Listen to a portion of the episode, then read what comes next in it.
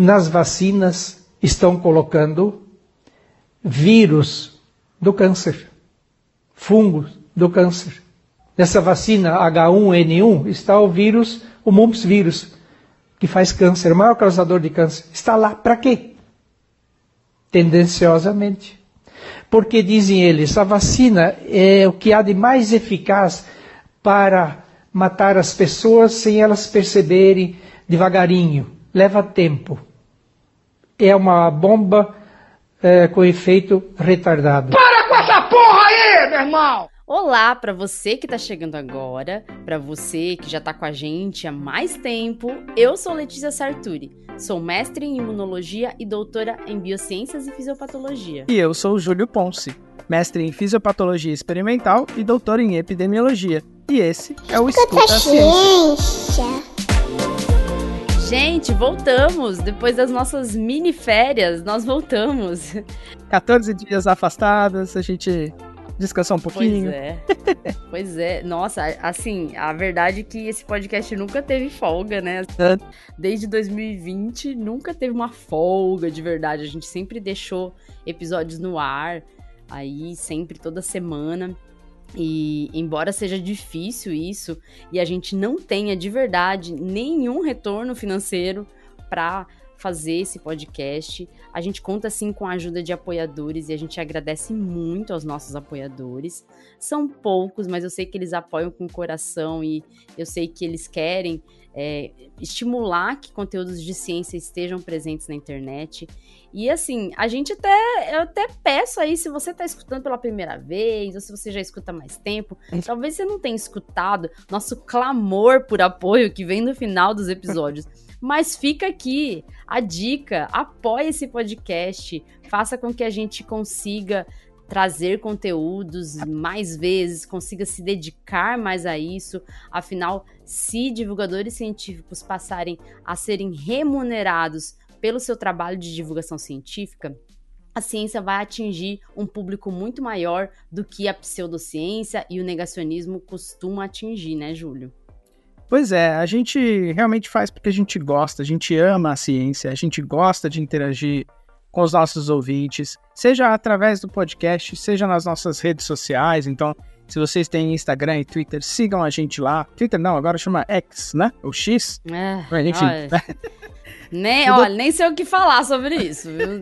Mudou tanta coisa em 14 dias que eu já nem sei mais. Mas é, se você tem redes sociais, siga a gente lá, mande mensagem, mande sugestão de pauta. Tem pauta que surgiu aqui, que foi sugestão dos nossos ouvintes, que falaram, ah, eu queria Sim. saber mais sobre isso. A gente vai, a gente procura, sempre baseado em evidências. A gente, sempre para preparar um, um, um, episódio, né, Letícia? A gente lê muito, a gente vai Sim. atrás de saber o que, que tem de informação científica. Às vezes, a gente vê que não tem um consenso né, na, na uhum. é, no mundo científico, a gente traz muitas vezes informações que podem até parecer conflitantes, informações que a gente sempre ressalva, olha, é por isso que é importante a gente investir em pesquisa, porque essa parte aqui a gente ainda não elucidou completamente. Mas o mais importante é que a gente tem vocês ouvindo. Então a gente só faz isso porque do outro lado tem gente no fone, no uh, carro, no alto-falante, ouvindo no computador, que Sim. dá o prestígio de, de dedicar um pouquinho do tempo de vocês para escutar a gente, para escutar a ciência, para aprender um pouquinho, para provocar a gente com perguntas, porque a gente gosta quando vocês fazem isso também. É, e o importante é que a gente tenha essa troca e que vocês saiam ao fim dos episódios que a gente publica para vocês, sabendo um pouquinho mais do que quando vocês começaram a ouvir. Sim, a gente vai aí colocando gotinhas de ciência nesse mundo que a gente tem aí da internet e até que às vezes isso vai encher e as pessoas vão ficar cheias de ciência, mas não cheias no sentido de, de saco cheio, mas cheias no sentido de que elas vão ficar abastecidas de conteúdo de ciência, porque esses conteúdos eles precisam circular mais. Nós estamos vivendo num mundo em que o movimento antivacina avança, pseudociência avança. O risco da pseudociência é muito grande, porque a gente vê aí casos de pessoas que abandonam tratamentos que são comprovados pela ciência para fazer tratamentos baseados, às vezes, ali em, em coisas místicas ou em crenças ou até mesmo em simples achismo de profissionais irresponsáveis que divulgam conteúdos de pseudociência. Então a gente precisa sim fazer com que a ciência é, circule mais. E, e, o objetivo desse podcast sempre foi esse: sempre foi tentar estimular o conhecimento científico como base do conhecimento de cada ser humano, de cada cidadão.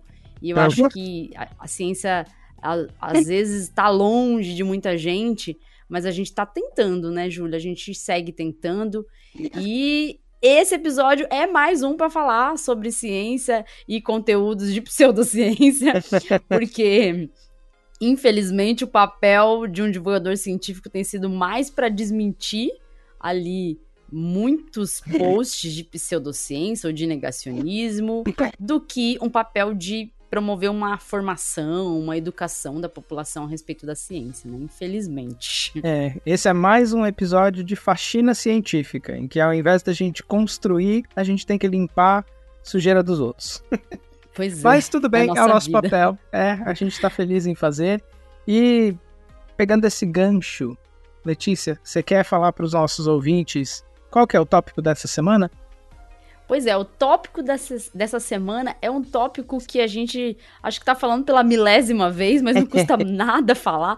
Por que as vacinas não provocam câncer? Mas nesse tópico especificamente, a gente vai, em poucos minutos, dar uma aula sobre é, o porquê que as vacinas não provocam câncer. Para você ficar ali munido de informação e rebater aquela pessoa que insiste em te mandar conteúdo falando que as vacinas provocam câncer, aquela pessoa que insiste em dizer que tem milhares de pessoas que estão morrendo pelas vacinas, ou aquelas pessoas que usam da imagem de pessoas famosas como a Rita Lee, recentemente, usaram da imagem dela para dizer que ela teve câncer por conta de uma vacina.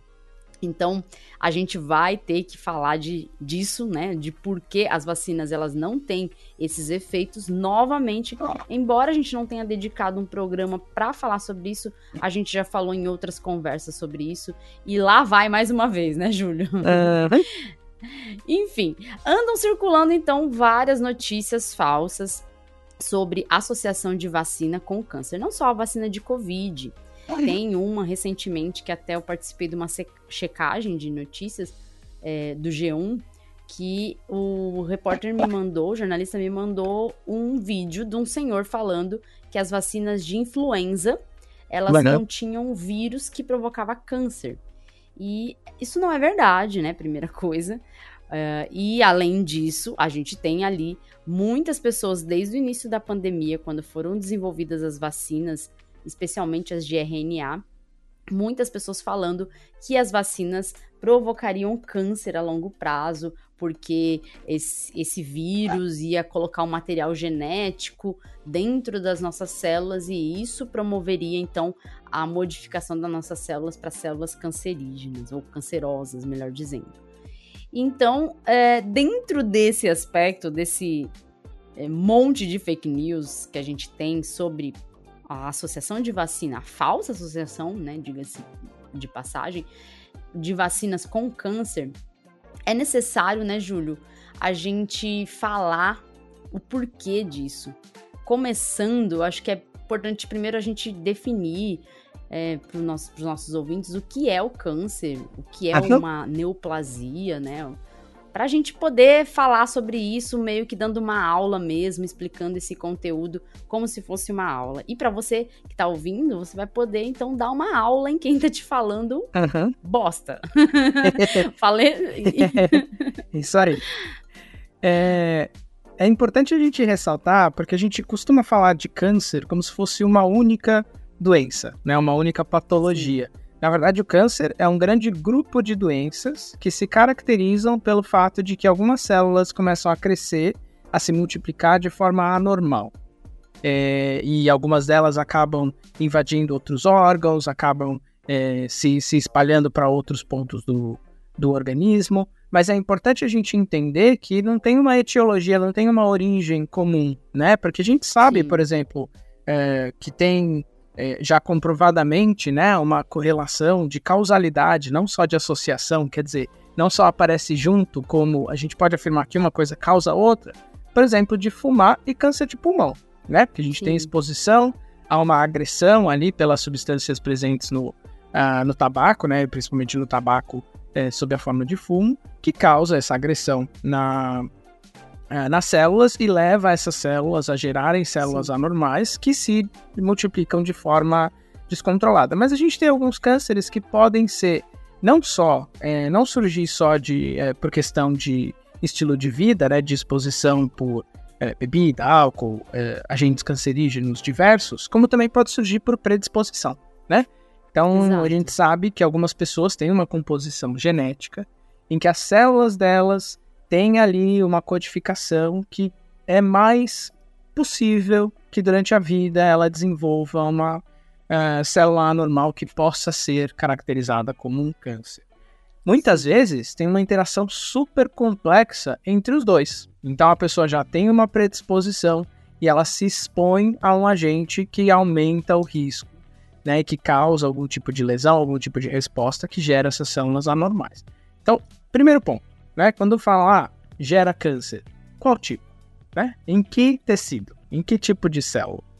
Né? E geralmente eles não, não sabem explicar e acham que, né, argumentam que a vacina causaria em todos os tecidos, enfim, que, isso é, que é uma, uma bobagem gigantesca. Segunda coisa, já que eu falei que tem essa modificação no funcionamento da célula, que gera uma célula normal que se multiplica de forma descontrolada, tem gente que argumenta, ah, mas a vacina também não vai gerar né, uma possibilidade de uma é, de uma modificação na célula que, que poderia gerar, né, pela, pela resposta à vacina, pela resposta uhum. ao RNA mensageiro. E na verdade não faz sentido se a gente for pensar o, o tipo de intervenção que a gente está tendo, porque o RNA ele não vai se converter a DNA para poder ser inserido no código, né, no, no DNA Exato. nuclear, né, no DNA genômico da célula, que poderia causar esse tipo de, é, de alteração né? Então, é, realmente é um... É, não faz sentido, né? Não e não tem, não tem realmente nenhum dado que, que consiga apoiar essa hipótese esdrúxula que estão empurrando aí. Pois é, quando a gente fala em ciência, quando a gente fala na saúde, em biologia propriamente dita, a gente fala muito de plausibilidade biológica. O que, que seria a plausibilidade biológica? Uma possibilidade de mecanismo que sustentasse uma hipótese. Então, se eu falo que vacina causa câncer, qual a plausibilidade biológica disso? Por que, que vacina provocaria câncer? Isso não faz sentido. Primeiro, porque, como o Júlio falou, câncer é, é um tipo de alteração nas nossas células, uma diferenciação anormal das nossas células para tipos de células que se proliferam muito e são diferentes é, na fisiologia, especialmente, e no metabolismo, em relação às células de um tecido normal. E uh, as vacinas, elas não atingem células a ponto de provocar uma diferenciação de células. Já começa aí. Como o Júlio bem citou a respeito do tabaco, o tabagismo, ele tem capacidade de provocar câncer, é, diversos tipos de câncer não só por causa do. Uh, não só câncer de pulmão, né? Mas a gente tem câncer de boca, câncer de esôfago, uma série de coisas que podem é, ser causadas pelo, é, pelo tabagismo. E a gente tem o que no tabagismo? Por exemplo, a fumaça do cigarro, com todos os componentes tóxicos, vai gerando agressões que primeiro provocam uma diferenciação inicial das células é, de toda a mucosa. Então, vai provocar lá uma alteração da mucosa respiratória para um, um, tipo de tecido diferente. As células vão ficar metaplásicas, que a gente chama. Vai sofrer, então, um processo de metaplasia. As células, então, elas modificam os tipos delas. E a gente consegue ver isso na microscopia, se a gente pegar um tecido de mucosa respiratória de um fumante, a gente consegue ver essa metaplasia, a gente consegue ver essa modificação no tipo celular que compõe ali o, o epitélio.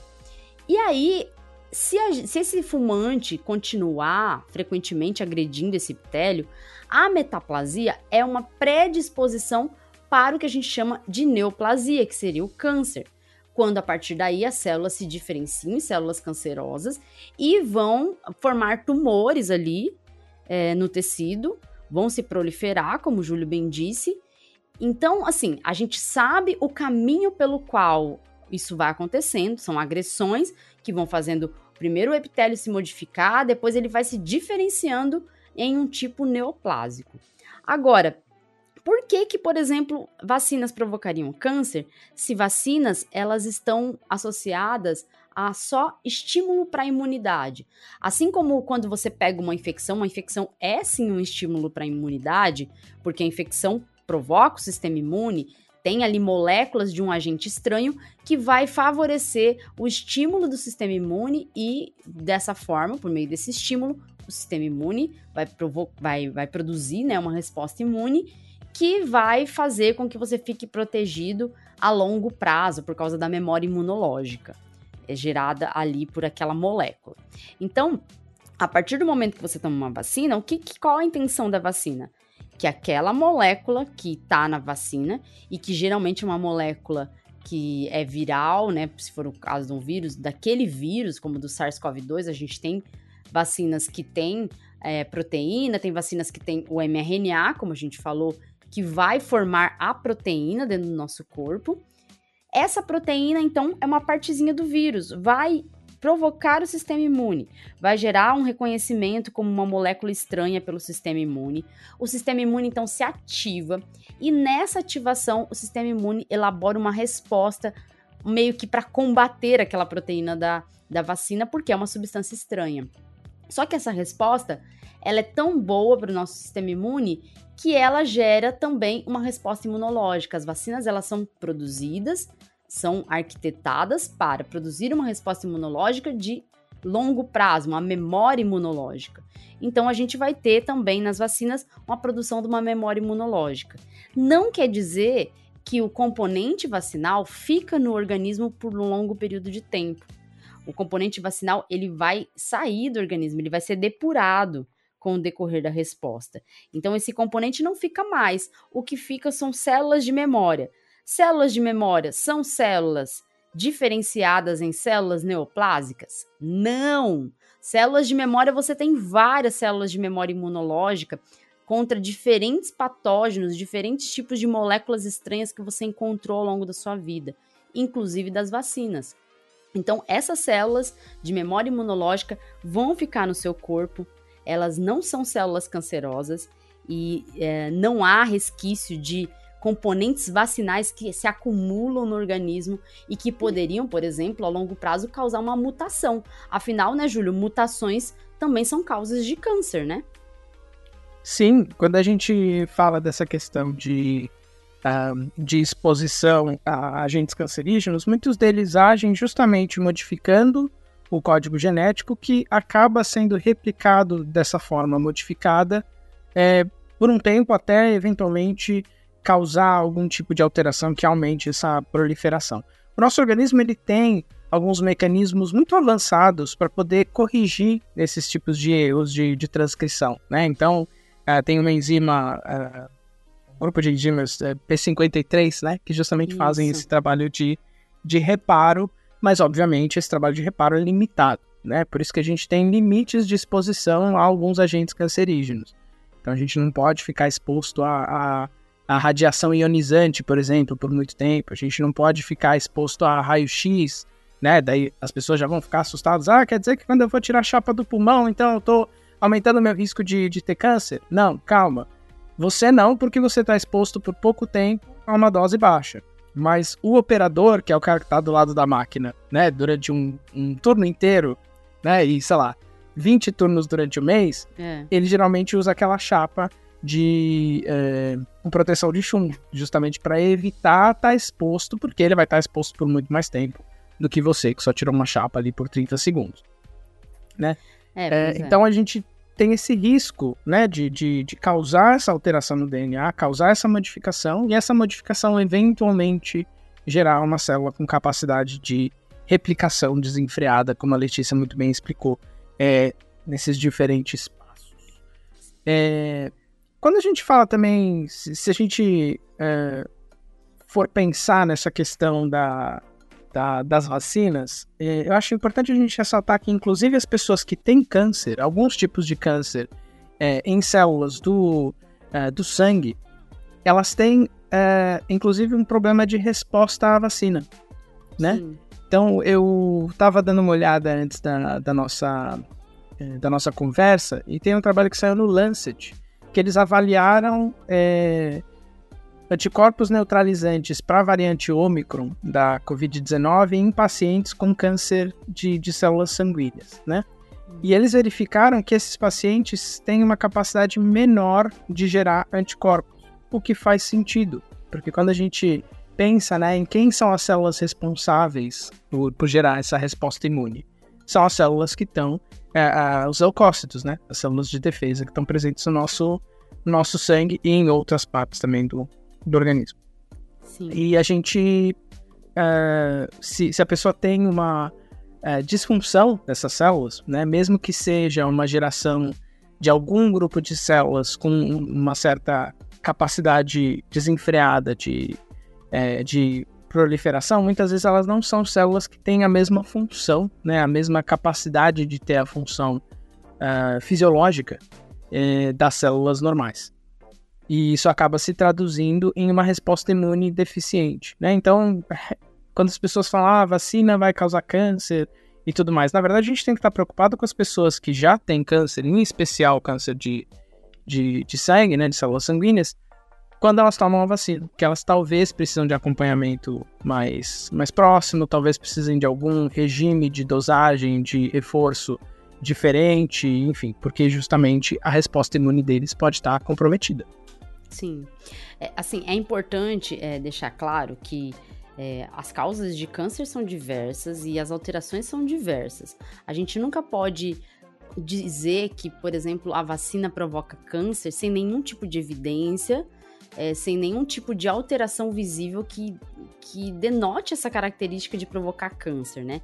E aí, bem como o Júlio falou, é, além de tudo, as pessoas que têm câncer, elas têm alterações é, que podem ser sentidas em vários sistemas também, decorrente desse processo do canceroso, né? As alterações que as células são, são é, acontecem nas células em decorrência de um câncer, em decorrência de uma neoplasia, elas atingem às vezes vários órgãos.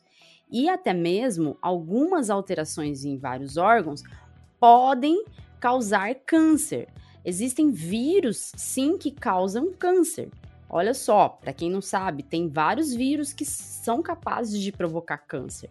Não é o caso do vírus da, de influenza, não é o caso do vírus da Covid até agora, porque a gente não pode também afirmar, mas não há um mecanismo plausível que se coloque ele como, como um, vírus transformador de células. Isso porque vírus ele pode ter a capacidade de incorporar DNA, é, nas células e acabar fazendo uma transformação da célula. Essa transformação que a gente fala é a célula se diferenciar de uma célula normal, ela passar a ser uma célula cancerosa. E aí a gente tem vários vírus que têm capacidade de provocar câncer. E eu vou citar aqui alguns só para a gente entender, já que a gente está falando desses fatores gerais aí que tem capacidade de provocar câncer. O HPV é um deles. O HPV, ele é um vírus que é transmitido sexualmente e esse tipo de vírus, ele tem uma prevalência muito alta na população e na população feminina também é muito alta, o que é assustador, porque mais de 90% dos cânceres de colo de útero são causados pelo HPV se a gente consegue bloquear a transmissão desse vírus, a gente poderia prevenir câncer de colo de útero. E veja, tem uma vacina contra HPV que está sendo rejeitada por grande parte dos pais e mães irresponsáveis que não querem vacinar as crianças por causa de fake news. Você, pai, você, mãe, você responsável por uma criança, você pode prevenir um tipo de câncer no seu filho, na sua filha que é o câncer de HPV. Por meio da vacinação, dá para prevenir esse tipo de câncer. Se a criança não pega HPV, ela pode ter bem menores chances de, pegar, de desenvolver vários tipos de câncer, já que o HPV está associado diretamente ao câncer de colo de útero, mas também ao câncer de pênis, também no ânus, pode provocar diversos tipos de câncer também. É, além de câncer de garganta, se eu não me engano, também está relacionado ao, ao vírus HPV. A gente também tem o vírus. o vírus da. Pode falar, Júlio. Não, eu ia só comentar que, como você está falando do HPV, eu acho que é importante a gente também ressaltar que tem algumas pessoas que entendem não ser necessária a vacinação porque existe uma transmissão do HPV por relação sexual, né? Sim. E as pessoas entendem que, ah, se eu vacinar, né, a minha filha, meu filho, contra uma doença que é transmitida né, por atividade sexual, vou estar estimulando a minha filha, meu filho a ter atividade sexual antes da hora. Que é a mesma bobagem que falam, por exemplo, é. sobre distribuição de preservativo para adolescentes. Ah, mas adolescente não tem que tá, não tem que ter acesso ao preservativo porque adolescente não tem que estar tá tendo relação sexual. Bem, a gente sabe que muitas vezes os, os, uh, os filhos têm relações sexuais sem que, sem que os pais tenham ciência, né? Sem Sim. que os pais tenham ciência ou influência né? É mais importante você dar uma proteção e informação, né? Então, é, explicar sobre infecções sexualmente transmissíveis, é, explicar sobre é, a importância, né, de, de é, se eventualmente, né, tiver uma relação sexual, tiver algum sintoma, e procurar os centros especializados que fazem testagem gratuita, que dão tratamento, é, enfim, né, não, não imbuir de moralismo, mas é, inserir a informação. E dentro disso existe uma ferramenta que é a vacina, que independentemente da pessoa estar tendo relações sexuais ou não, vai proteger. Em algum momento da vida, essa pessoa muito provavelmente terá relações sexuais e vai estar é. protegida contra a doença. Então, as pessoas às vezes associam, ah, mas tem menina de 13 anos sendo vacinada. Você está falando que essa menina então tem que começar a vida sexual ativa dela agora? Não. Mas eu acho que se ela for começar em qualquer momento a partir dos 13 anos, seja aos 18, seja aos 30, seja aos 50, que ela esteja protegida da melhor forma possível é, contra as possíveis doenças que podem existir por esse tipo de atividade. É, é, é. uma questão de saúde, né? E não é, precisa entrar o moralismo. A gente vê também outros vírus que provocam câncer, temos vários outros. Por exemplo, vírus da hepatite B. Vírus da hepatite B provoca alterações no fígado que vão predispondo o paciente para um hepatocarcinoma, que é um câncer de fígado. E a hepatite B, ela é transmitida por via sexual também, além de compartilhamento de agulhas e podendo ter, então, uma transmissão, é, por ter por via sexual, uma transmissão alta. E tem vacina também contra o vírus da hepatite B, você pode se vacinar. Veja só que maravilha, né? Mais um vírus que provoca câncer, mas que a gente pode se vacinar. O EBV, que é o vírus Epstein-Barr, é outro vírus que é muito ampla a, a transmissão dele. Ele é conhecido como, como vírus que provoca a doença do beijo, é, a mononucleose infecciosa. Essa doença, ela, apesar de ser uma doença que é, se resolve fácil, ali os sintomas iniciais, o vírus permanece no organismo. E pelo vírus permanecer no organismo, esse paciente que tem o vírus Epstein-Barr, ele pode ter ali o vírus entrando uh, no, no, no, nas células, nas células B, né, nos linfócitos B, e os, os linfócitos B podem sofrer com ali uh, problemas de, de transformação dessas células, gerando linfomas. A gente pode ter vários linfomas que estão é, associados a esse tipo de vírus, esse, esse vírus Epstein-Barr, né? Então, ele é um tipo de vírus que provoca outro tipo de vírus, né? Que provoca câncer também. Veja, Júlio, esses são os vírus que provocam câncer. E de maneira diferente, os vírus de Covid e de influenza não provocam câncer, porque eles não têm essa capacidade transformante, né? Não tem essa capacidade de transformar nossas células. As vacinas, que são vacinas voltadas contra a influenza, podem ter vírus e esse vírus não é replicante, não provoca câncer também, até porque vírus influenza não provoca câncer. E as vacinas de Covid, mesmo as que têm vírus, os vírus, os vetores virais que são colocados ali, não são replicantes também.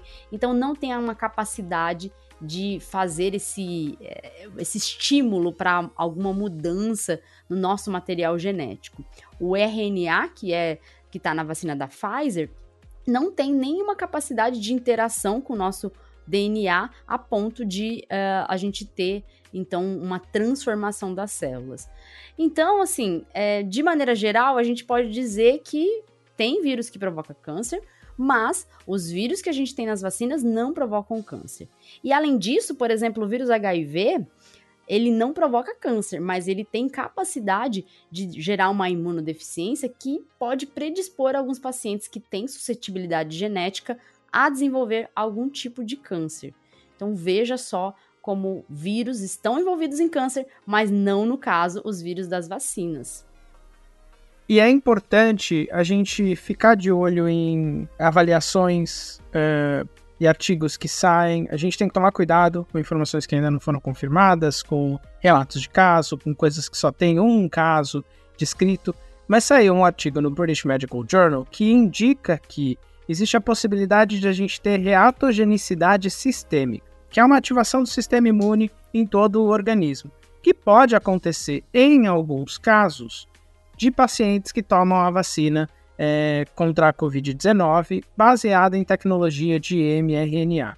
Essa reatogenicidade sistêmica, em alguns poucos casos, o artigo ele fala de três casos só, é, acontece, é, pode acontecer uma supressão tumoral, ou seja, essa resposta imune exacerbada faz com que o organismo seja capaz de atacar células é, cancerígenas e uh, diminuir o tumor. Né? E é interessante porque eles seguiram isso ao longo de nove meses e, em alguns casos, teve essa redução do tumor em até 73%.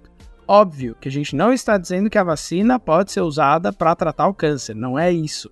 Mas o que a gente quer indicar é que, em alguns casos, o nosso organismo reage de uma forma é, tão exacerbada que até essas células que ele geralmente não combateria são é, é, afetadas por essa resposta imune exacerbada. Então, fiquemos de olho, continuemos confiando na ciência e espero que a gente consiga confirmar é, é achados como esse para a gente talvez encontrar aí outras vias terapêuticas para combater as duas doenças. É isso aí, ouvinte. Então agora você já está munido de informações, já está bem abastecido com muita informação sobre câncer, sobre o fato de que vacinas não provocam câncer, e você já pode combater a desinformação aí no seu dia a dia, quando alguém te vier te falar isso, ou nas redes sociais, quando alguém passar aquela, aquele post que fala de relação de vacina com câncer, pergunte qual a plausibilidade biológica, qual o mecanismo pelo qual vacinas provocariam câncer. Use o seu conhecimento para ajudar a gente, porque a ciência precisa também da sua ajuda. Afinal, a desinformação já venceu. A gente está perdendo. Essa é a realidade. As redes sociais fazem a gente perder. E a gente precisa estar tá junto, porque a gente não tem dinheiro para impulsionar conteúdo de ciência. Contamos com você. É isso, a gente vai ficando por aqui, né, Júlio? Tchau, tchau. Tchau, tchau. E até o próximo episódio com mais Escuta a Ciência. Gostou desse aqui? Compartilha, posta no Twitter, posta no Instagram, posta no Facebook, manda pro WhatsApp, manda para aquela pessoa que ainda acredita nessas fake news e continue apoiando e compartilhando o nosso podcast. Até o próximo. Tchau, tchau e até o próximo episódio. Tchau, tchau. Escuta a ciência.